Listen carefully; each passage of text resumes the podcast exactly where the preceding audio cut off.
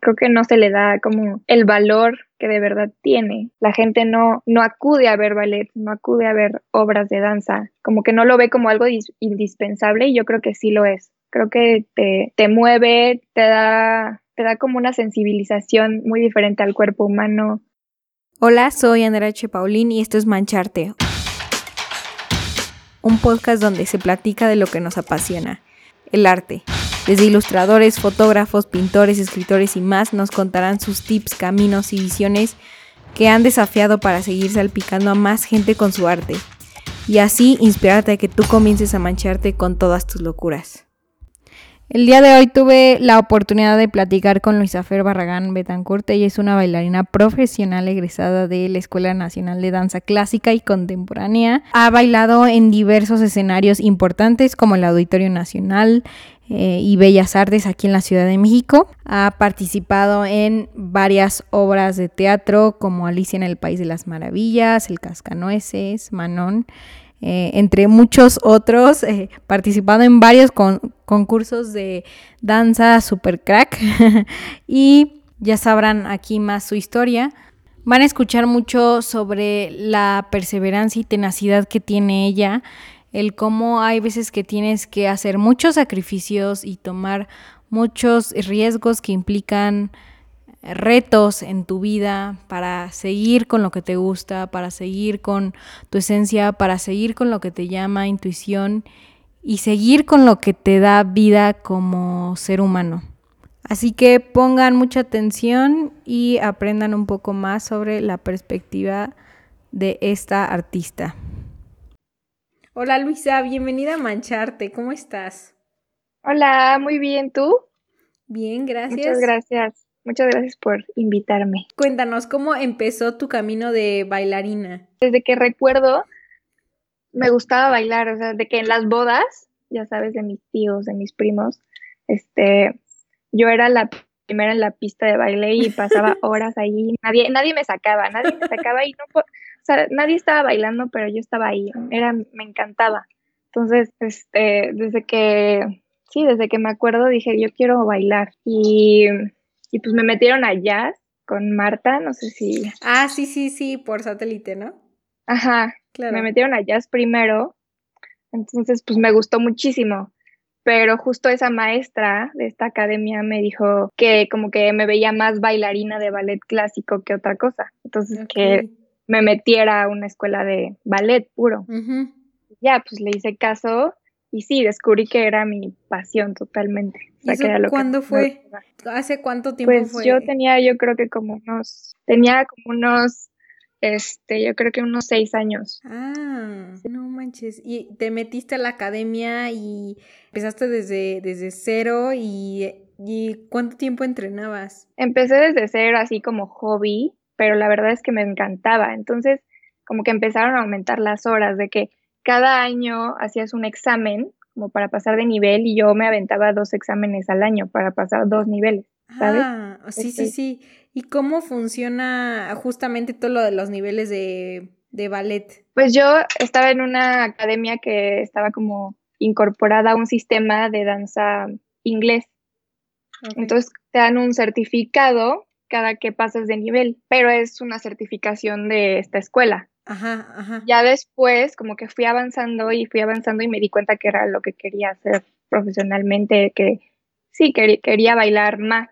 Claro. ¿Y cuándo empezaste profesionalmente? Pues yo a los 12 años, esta, esta maestra de una academia que, en la que yo estaba, daba clases en una escuela de Limba, de Bellas Artes. ella daba ahí clases como a, alumnos de contemporáneo, danza contemporánea y esta es una escuela donde estudias profesionalmente para ser bailarín. Entonces yo dije como, yo quiero entrar a esa escuela porque aparte fui a ver un, show, una presentación del Cascanueces en Navidad y es de la Compañía Nacional de Danza.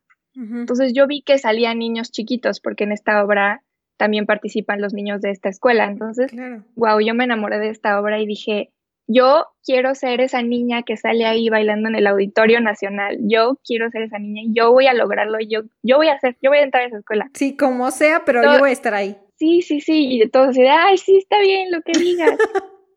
Entonces, a los 12 años, pues me enteré que era mi última oportunidad para hacer este examen, para entrar, porque es un examen muy, muy pesado de meses y son muchas etapas que tienes que ir pasando. Entonces, a los 12 años era mi última oportunidad de hacerlo, porque puedes hacerlo desde los 9. Entonces yo, di, yo le dije a mi mamá, quiero hacer el examen. O sea, está muy difícil, yo sé que es muy difícil, pero pues no pierdo nada intentándolo. Claro. O sea, déjenme intentarlo. Y mis papás siempre han sido unos padres que me han apoyado en todo lo que quiero hacer, siempre, en todo. O sea, la mayor locura siempre me dicen, sigue tu corazón, este, haz lo que te gusta.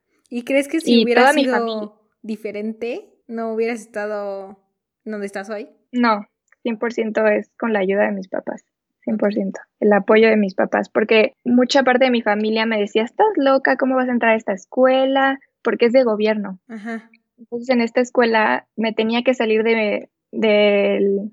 De lo común, ¿no? Sí, de una escuela de paga en la que estaba, donde era inglés totalmente y pues, una mejor educación entre comillas, sí. Ajá, entre comillas. Exacto, y, y esta escuela lo que pasaba es que es de tiempo completo. En la mañana es danza y en la tarde es escuela y era escuela de gobierno. Y ahí no entras por, por el dinero que tienes o por, sí, por el dinero que tienes, sino ahí entras por el talento y por las ganas, es lo único que importa. Entonces hay gente de todos los estratos sociales y pues a veces era como que parte de mi familia decía como, no, ¿cómo crees? Estás loca, eh, te van a discriminar, no te va a gustar. Y entonces, pues mis papás me siempre me dijeron que, que lo intentara y pues decidí hacerlo, decidí hacer el examen. Estuvo muy pesado y yo estaba en sexto de primaria. No manches.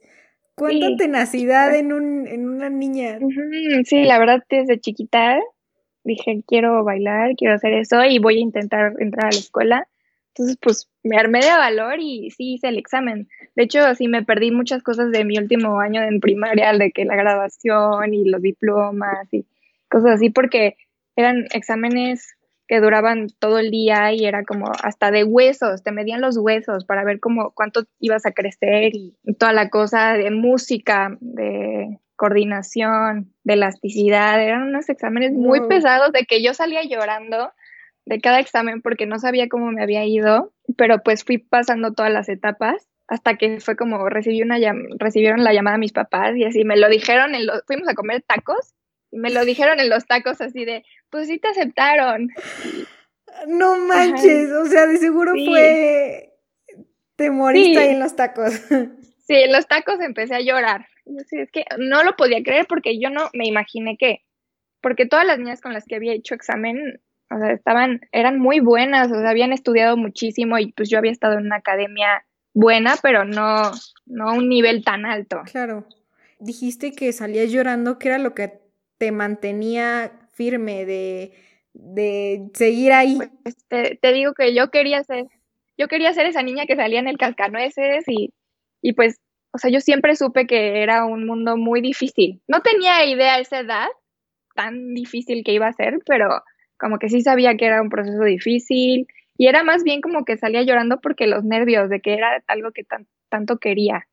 Ok, como esa adrenalina, ¿no? Euforia. Sí, sí. Y aparte los maestros no eran personas tan lindas como, o sea, no, era... o sea, como súper estrictos, ¿no? Sí, te trataban como adulto y yo estaba acostumbrado a que en mi escuela era como, ay, hola linda, ¿cómo estás? Y me trataban así como súper bien y ahí pues no, o sea, ahí no, no es así. Entonces pues, entré. Y luego después ya, o sea, te quedaste ahí y empezaste ya súper entrenar de, ya de 100, de, de cajón. ¿Cuánto tiempo entrenas? Sí, pues me hicieron decidir así de que quieres entrar, vas a sacrificar muchas cosas. Y pues yo dije que sí, estaba un poco loca, no sabía lo que me esperaba, pero dije que sí. Y pues entré ahí al CNA, que está en Churubusco, en la Ciudad de México. Y ahí hay muchas escuelas de arte. Está la, el conservatorio, em, la Esmeralda de pintura, el ENAT de teatro, el de cine. Entonces está, es un ambiente muy padre, como de mucha gente. ¿no? Mucha, muchas artes que pues al final empiezas como a llevarte con toda esta gente de todos lados y está muy padre. Pero sí era un horario pesadísimo. O sea, era de siete y media de la mañana a 8 de la noche. Y pues yo vivía muy lejos, entonces me tenía que levantar a las 5 de la cinco y media de la mañana para llegar allá a tiempo, porque sí era un camino muy largo. Entonces también fue un sacrificio de mis papás. Claro, claro. Y justamente hablando de los sacrificios, ¿qué otros se te presentaron? No sé si algún, algún momento de tu carrera dijiste, ya no quiero, ya me voy a salir.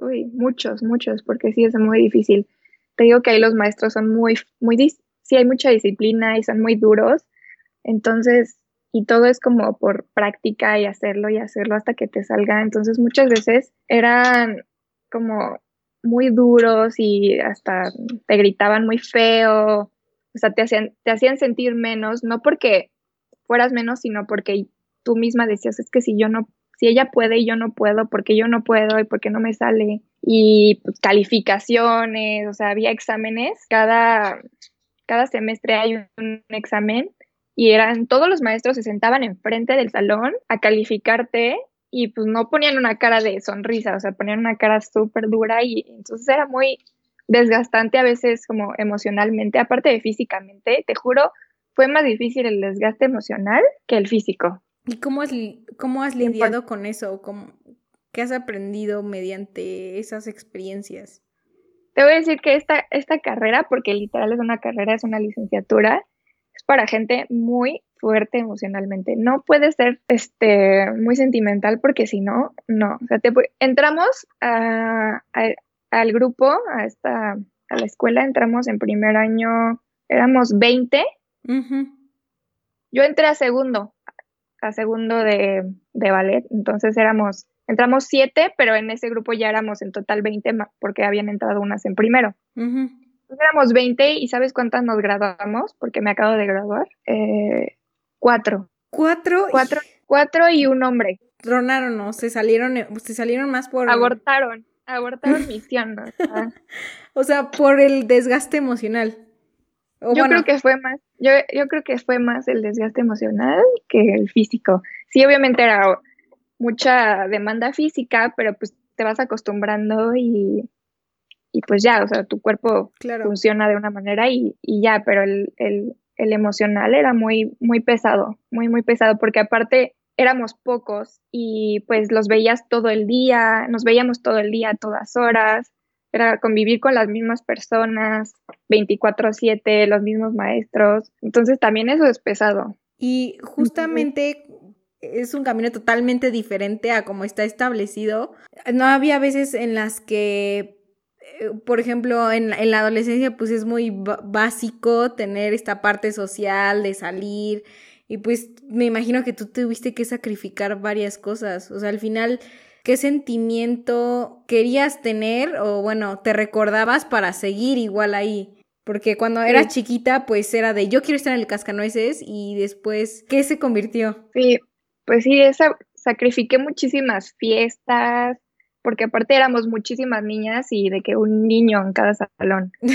Sí, a veces, o sea, a veces no había ningún niño, entonces, o sea, era muy difícil la convivencia y con estas niñas eras con las que convivías y ya. Y como pues todas teníamos ensayo, no solo hasta el viernes, teníamos ensayo a veces los sábados, pues era como no te puedes ir a una fiesta porque al día siguiente tienes un ensayo y te vas a parar en puntas. No, no te puedes dormir tarde, no puedes salir, o sea, sí es sacrificar muchísimos, muchísimas cosas. Por ejemplo, una vez mis papás se fueron de viaje a España, bueno, toda mi familia y yo me tuve que quedar porque los ensayos que estábamos haciendo eran muy importantes. Entonces, si yo, si yo me iba, casi casi me, reprobaban. Entonces yo me quedé muchas veces y no viví cosas que no es que tenía que vivir, pero que es normalmente las experiencias que tienes. Entonces sí, sí, sí me perdí mucho de esa parte, que a veces sí me arrepiento y digo como, oye, oye, yo hubiera querido tener todo eso, pero pues al fin siempre me recordaba que era lo que había elegido y me gustaba y siempre he sido una persona muy apasionada y muy como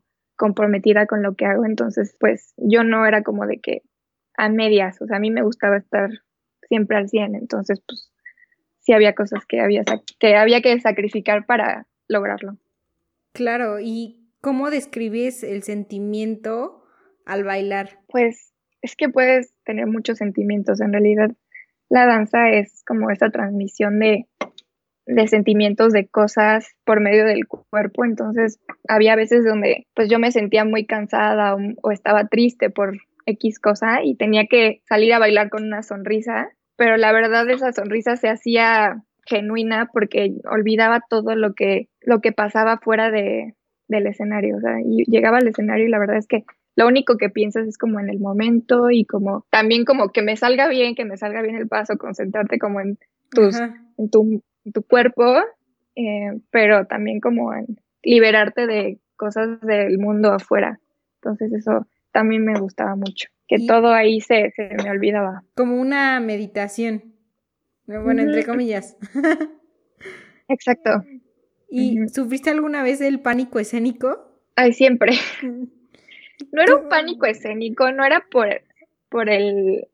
Sí, no era, no era el público el que me causaba el pánico, sino como que me fuera a equivocar, que me fuera a caer, porque pues bailar en puntas a veces corrías el riesgo de que el, escenario estuviera muy resbaloso, el piso, y pues no era como que te hubiera salido mal el paso, sino que pues estaba resbaloso y te resbalabas.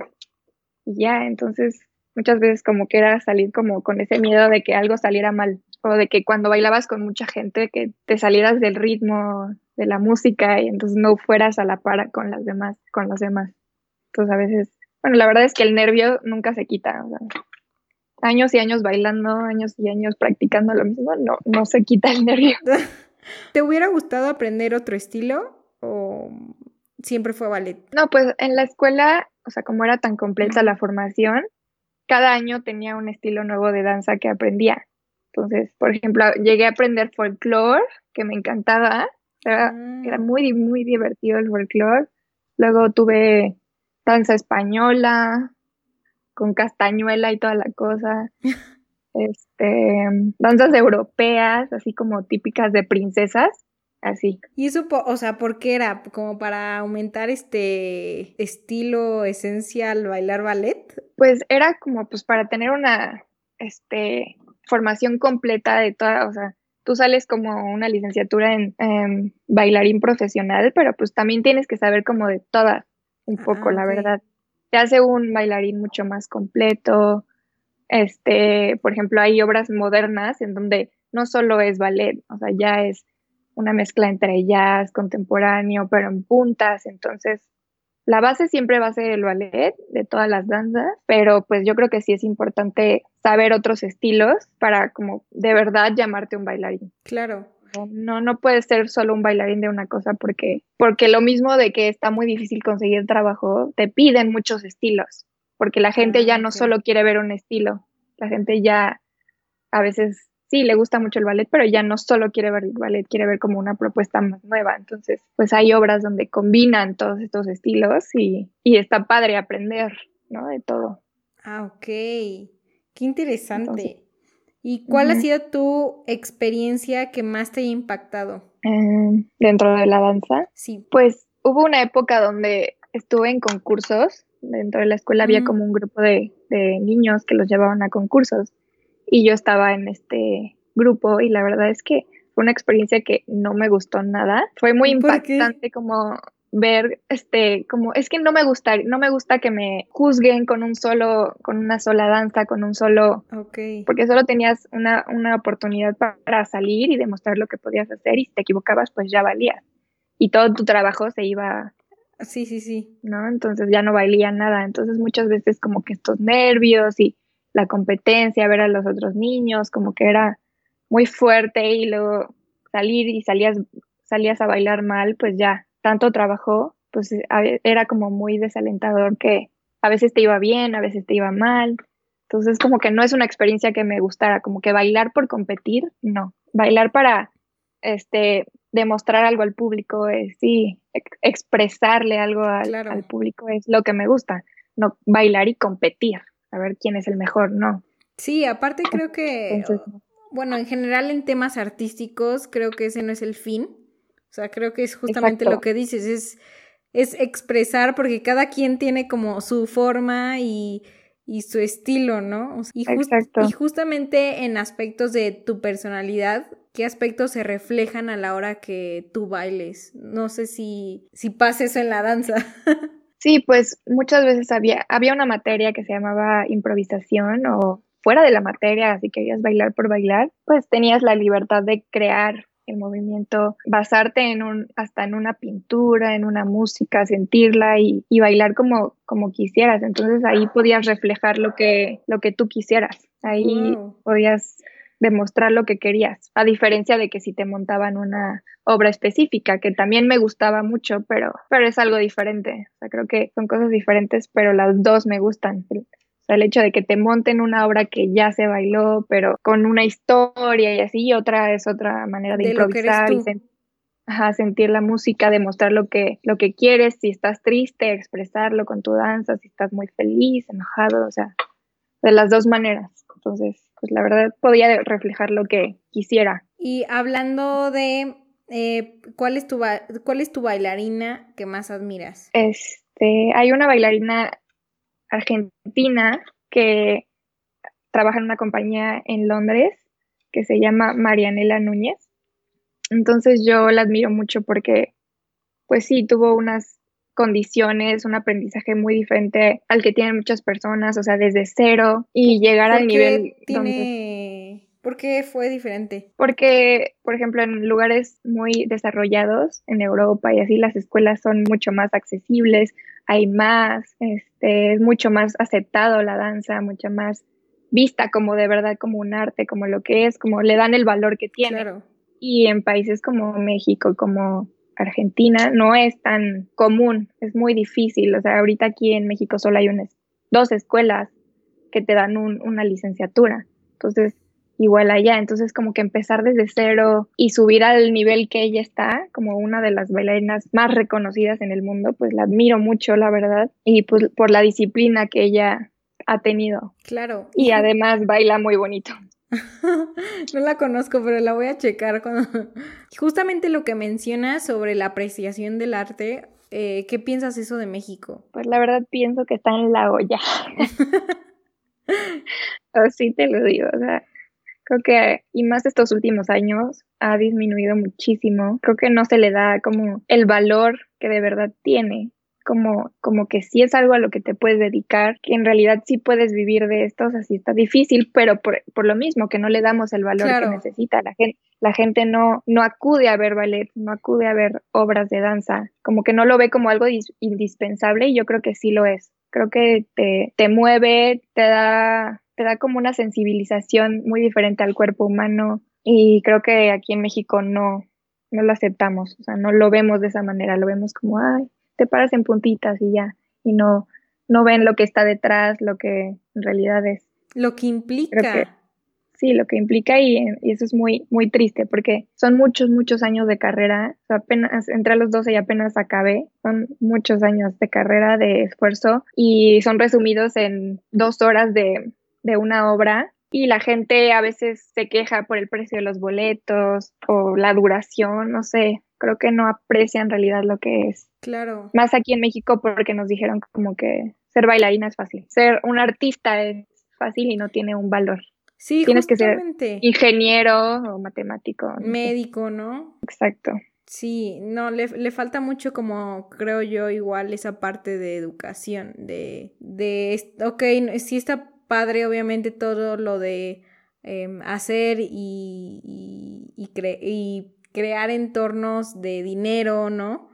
Pero también está como el, ¿de dónde está la parte del sentir, de, de, de, de dónde eres, de tu esencia? Exacto, ¿Y en dónde te gustaría bailar? En, pues, en cualquier parte del mundo. Pues sí, ¿eh? la verdad, donde sea, mientras siga bailando me gustaría. ¿Y ahorita que ya terminaste? Pues ahorita está en una época muy difícil porque, pues, por ejemplo, yo estaba en la escuela y este último año, aunque ya aunque termine este año, en realidad lo haces afuera de la escuela, lo haces como un, como tus prácticas profesionales, ah, como tu servicio. Entonces yo estaba, estoy en la Compañía Nacional de Danza, que está en Polanco, que es la compañía más reconocida de México, la mejor. Y, y ahí empecé mi servicio y me quedé, me dijeron que me quedara más, más prácticas y me quedara y no sé qué. Entonces como que hasta el final me quedé casi un año. Y me dijeron que hiciera la audición. Entonces pues yo me quedé esperando la audición y, y llegó esto de la pandemia. Entonces me cortó ahí así. Entonces, Y pues quién sabe hasta cuándo haya audiciones otra vez, porque para entrar a una compañía necesitas hacer una audición y es mucha gente la que audiciona, literal te ponen tu numerito y así. Y pues ahorita estamos así de que a ver cuándo, porque también ellos no han regresado a trabajar. No, no. hay manera, porque es estar en un salón en contacto con, con no muchísima gente, pero con muchas personas y, y pues sí es un riesgo ahorita y también los teatros pues están vacíos, no ha habido funciones, no ha habido obras, no se puede, no, no, deja el gobierno, entonces, que es lo lógico obviamente, pero pues no hay trabajo, nada. Y pues así está todo el mundo, está como en pausa. Literal. Entonces, sí, eso es lo difícil, pero, pero pues ojalá poco a poco se vaya. Sí, o sea, va, a tener volviendo. que pasar eventualmente, poco a poco. Y mientras que estás haciendo para no perder la práctica? Pues ejercicio, no es lo mismo, obviamente ya perdí la práctica que tenía, pero pues ejercicio, literalmente tengo mi barra de ballet aquí, y entonces intento hacer lo que, una clase de danza, lo que hacía, pero obviamente no es lo mismo. Y también estoy estudiando eh, arquitectura de interiores. ¿En serio? sí, eh, que ahorita pues es en línea, pero, pero también era algo que me gustaba mucho y tenía muchas ganas de probar, entonces dije, bueno, voy a probar, a ver qué tal. y la verdad estoy, estoy muy contenta haciendo las dos cosas. Aparte de que doy clases a niñas pequeñas, desde que tenía 17 empecé a dar clases y descubrí que también era algo que me gustaba mucho, como justo enseñar y transmitir eso que era la danza para mí a niños y niñas más chicas, como para que tuvieran la misma apreciación que se merece y de otra manera. Y, y, pues ahorita estoy dando clases online, tengo mi negocio de, de clases, entonces pues también eso. O sea, aunque estamos en pausa, en otras cosas no, no estoy en pausa. Entonces, aunque es triste, o sea, sí me siento feliz por otras cosas que pude explorar. Claro, sí, como una oportunidad, pero qué padre, eres, eres como una caja de sorpresas. Gracias. Ah, hablando de, pues empezaste a ser maestra, me imagino que, bueno, creo yo, por no sé si algún maestro te impactó en tu vida o eh, qué, qué consejo te dio, qué te impactó o mensaje. Sí, pues yo la verdad siempre dije, quiero ser bailarina profesional y solo quiero bailar en teatros y no, no quiero ser maestra. O sea, no, como que desde chiquita tenía esa idea, pero pues pasa el tiempo en la escuela y te das cuenta que los maestros tienen un valor muy, muy grande y que no se les da también a los maestros en todas las áreas. Y pues me di cuenta que era muy difícil, igual de difícil que estar en un teatro y bailar, era dar clases y más a niños pequeños. Y pues todo lo que me inspiraban, todo lo que me aportaban era era muchísimo. Y pues yo tenía un maestro que fue el que más más, más quise en la escuela, que más me enseñó cosas, que aparte era un amigo. Era muy difícil como que los maestros se abrieran, pero este maestro como que tenía una calidez, como que te invitaba. Entonces yo lo quise muchísimo y justo cuando estaba con él en, en clases, o sea, se enfermó y se murió. Entonces para mí eso fue, sí, fue horrible, fue de las, pero decías de la una experiencia que me haya impactado, pues para mí, o sea, esto fue de las peores experiencias que he tenido y de las más impactantes porque te juro, más que un familiar, o sea, yo lo veía a diario cuatro horas y lo amaba. Era, o sea, me gritaba y lo que quisiera, pero, pero me enseñó tanto, me inspiró muchísimo. Yo creo que fue la persona en la danza que más me ha enseñado e inspirado. Entonces, pues me di cuenta que yo también quería enseñar y, y pues lo empecé a hacer y me di cuenta que me gustaba mucho, que me gustó. Wow, ¿y qué, qué mensaje aprendiste de él? Pues que la verdad es que él era como muy, muy perfeccionista, pero al mismo tiempo de que la práctica hace al maestro, de que tienes que practicar diario, diario, diario, diario, no importa si estás cansado, échale ganas, hazlo, párate, hazlo, para que eventualmente un día te va a salir, un día lo vas a lograr, o sea, no te rindas tú, sigue, porque había maestros que me hacían sentir mal y, o sea, no solo a mí, a todas las niñas y así, era como, o sea, él te decía, no, no le hagas caso, tú sigue, tú puedes. Como que eso es lo que más me enseñó y aprendí de él. Claro, wow. Ahora sí, eh, ¿lograste lo del cascanueces? Sí, lo logré. En cinco años estuve ahí en el auditorio bailando el cascanueces. Sí, literal pasé por todos los papeles de niños que había. Y este último año, justo en diciembre, como estaba ya en la compañía, tuve la oportunidad, pero de ahora sí bailar con las bailarinas. Claro, o sea, las grandes. Grandes, sí, exacto. Entonces fue como un sueño hecho realidad, literalmente. Porque sí, desde chiquita yo decía el cascanueces. O sea, sí decía ser bailarina, pero como que el inconsciente mío decía, no, pero tienes que hacer este ballet. El cascanueces. Era el papel. y, en, y en el Auditorio Nacional, o sea, decía como ahí, ahí. Entonces, pues sí, lo logré y justo este año, digo, el año pasado, 2019, que pude estar, pero ya del lado profesional, fue como, sí, fue como, wow, lo logré. Tanto trabajo. Wow, super dream come true. o sea, no manches, ¿no te sentiste así de que neta soy una fregona, de que lo logré? Pues no así de que lo logré, pero sí fue como, puedo descansar de que cumplí un bucket list, ¿sabes? Ok. No, y te hubieras imaginado, Tú, tú de niña. A ver, pues yo me lo imaginaba, me lo imaginaba para que, porque dicen como visualiza las cosas, Es cierto, es muy cierto. Entonces, pues yo decía, no, no, no, no, no digas que no, di que sí, o sea, visualízate, imagínate, y pues ya, claro. se logró, se pudo. Claro, ¿y qué le dirías tú, tú, chiquita, un mensaje que le quisieras dar? Pues que vale la pena, que no me rinda, pues sí, que valió la pena y que que todo es por algo, que no me, o sea, que sí está bien sentirse derrotada, pero que no te derrotes como tal, que sigas, porque pues vale la pena y, y por algo pasan las cosas. Claro. Y ya por último, ya para terminar, punto de tu bucket list, hablando de bucket list. Este, ay, pues la verdad ya no me quiero concentrar en eso, honestamente, ya siento que ahora es como que a donde me lleve la vida, donde me lleve la danza, Claro. Y, y exacto, que las cosas pasan por algo, que no me frustre y la verdad, o sea, pues a donde tenga que llegar voy a llegar y ya, que no pasa nada si no soy la top bailarina del mundo, o sea, no, son cosas que... Que por algo sucede y la vida que... Sí, exacto, o sea, que, o sea, ya no me quiero frustrar por justo conseguir esta meta exactamente de lo que quería y así, no, creo que como que en esta etapa de mi vida quiero disfrutar más y saber a dónde me lleva la danza, a dónde me lleva enseñar y esta carrera nueva que estoy empezando. Entonces, pues sí, eso, yo creo. ¿Lugar favorito? ¿En el mundo? Que sonaría muy cliché que te dijera un teatro así como tal, pero... No importa. no, pues la verdad me gusta mucho Barcelona, creo que es una ciudad muy artística. Sí. Un bucket list te podría decir es vivir en Barcelona. Uh, estaría de 10. Es una ciudad como llena de arte, arquitectura danza, pintura, como que todas las artes y, siempre me ha gustado justo todas las artes. Claro. Entonces pues, me gustaría vivir algún día ahí. Claro, de hecho, ahorita ya que lo mencionas, o sea, uno de mis bucket list es igual eh, ir cuando termine la Sagrada Familia. Sí, wow. Está increíble. Se supone que es el 2025, pero pues yo creo que se va a retrasar con todo esto un poco. Sí, pero sí cañón. Está increíble. Y sí, está padrísima. Ahora sí, ya, la última pregunta. Esta pregunta me encanta hacérsela a todos los que entrevisto. Mundo mágico en el que vivirías. Mm, ah, yo creo que el de Harry Potter está padrísimo. claro. Me encantaría ir a Hogwarts y toda la cosa. O sea, pero ser un mago. Claro, claro. Ay, ni modo ser un, un mogul. Mogul. Sí. no. no, no, no. Estaría padrísimo. Yo creo. No sé. O mi niña, yo interior diría como Fairytopia, sirenas. Claro, también eran súper buenas.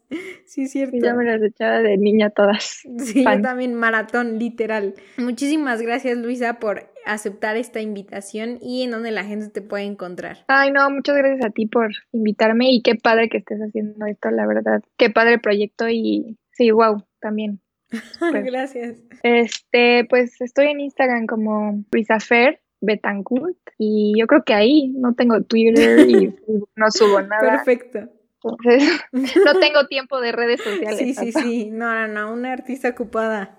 Excelente. Muchas gracias. Muchísimas gracias por haber escuchado hasta el final de este episodio. Ya sabes que existe para mis vertes inspiración a tus días. Y wow, es increíble ver cómo esta comunidad artística está creciendo. Qué increíble. Y síguenos en nuestras redes sociales, arroba mancharte podcast en Instagram y en Facebook para más consejos creativos. Nos veo la próxima.